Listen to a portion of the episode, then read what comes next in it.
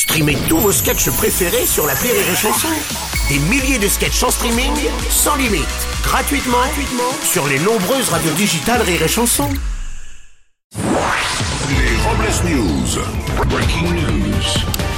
Bonjour, vous êtes sur Rire et Chanson, je suis Bruno Robles, rédacteur en chef des Robles News et du magazine Sniper and Cubi, le magazine préféré des tireurs d'élite. Bonjour, je suis Aurélie Philippon, je ne serre plus de main, je n'embrasse plus, je ne check plus. Faisons simple, prosternez-vous devant moi. Bonjour, je suis Teddy et j'ai fait le premier rétron libre. C'est un peu comme un électron libre, sauf que là, bah, c'est un. Oui, Ah, Teddy, ça- on a compris, gardez plutôt le masque, c'est ce sera sympa, merci. Allez, c'est l'heure des Robles News. Les Robles News.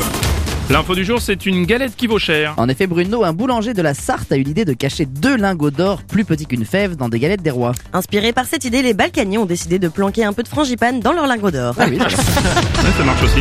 On continue avec une information santé. C'est une première aux États-Unis. Après de nombreuses heures d'opération, une équipe a réussi à greffer un cœur de porc sur un corps humain. Le patient a déclaré dans la salle de réveil. Ah oui, en effet. Ah bah apparemment, il a l'air en pleine forme. Info télé, le casting pour la nouvelle saison de The Voice est lancé. Et nouveauté cette année, avec un candidat dyslexique qui a tenté sa chance en interprétant la chanson Ce matin, un calepin a tué un classeur.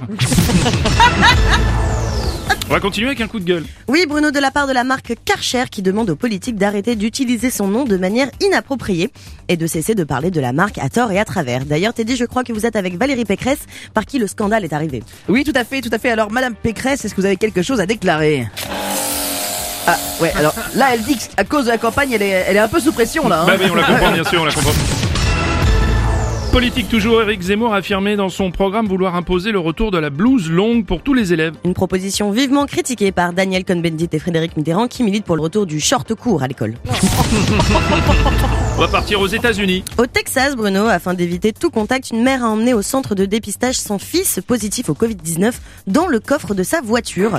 À son arrivée au centre, elle a été appréhendée par la police. La police qui a expliqué à la mère que son respect des gestes barrières était un tantinet excessif lorsqu'elle a pris la décision de mettre le corps dans un sac plastique, de mettre de la chaux et de l'enterrer dans le jardin. Ah là là. Excès quand tu nous tiens. On va terminer avec un coup de gueule. Ce monde est devenu chiant le jour où on a décidé que le grand verre était pour l'eau et le petit pour le vin. Je suis d'accord.